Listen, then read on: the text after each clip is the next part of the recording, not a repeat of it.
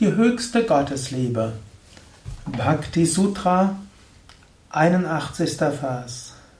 Narada schreibt, die ewige, absolute Wahrheit zu lieben, das wahrlich ist die höhere Liebe.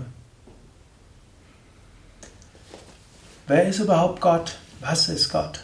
Das ist schwer zu beschreiben. Und Narada hat bewusst ja gesagt im 74. Vers, man sollte sich in keine Debatte über Gott einlassen. So gibt es so viele verschiedene Weisen, Gott zu sehen. Es gilt aber vor allem, Gott zu lieben. Narada sagt jetzt hier, ewige, absolute Wahrheit. Er spricht nicht von Ishvara hier, nicht von Ishtadevata. Er sagt einfach die absolute, ewige Wahrheit. Diese absolute, ewige Wahrheit drückt sich auf so vielen verschiedenen Weisen aus.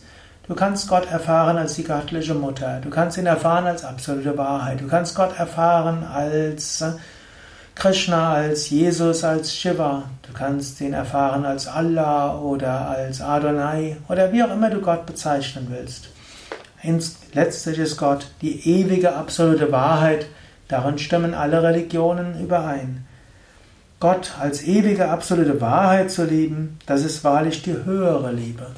Du kannst eben auch Gott leben in, lieben in einer konkreten Gestalt. Das ist noch eine hm, relative Liebe.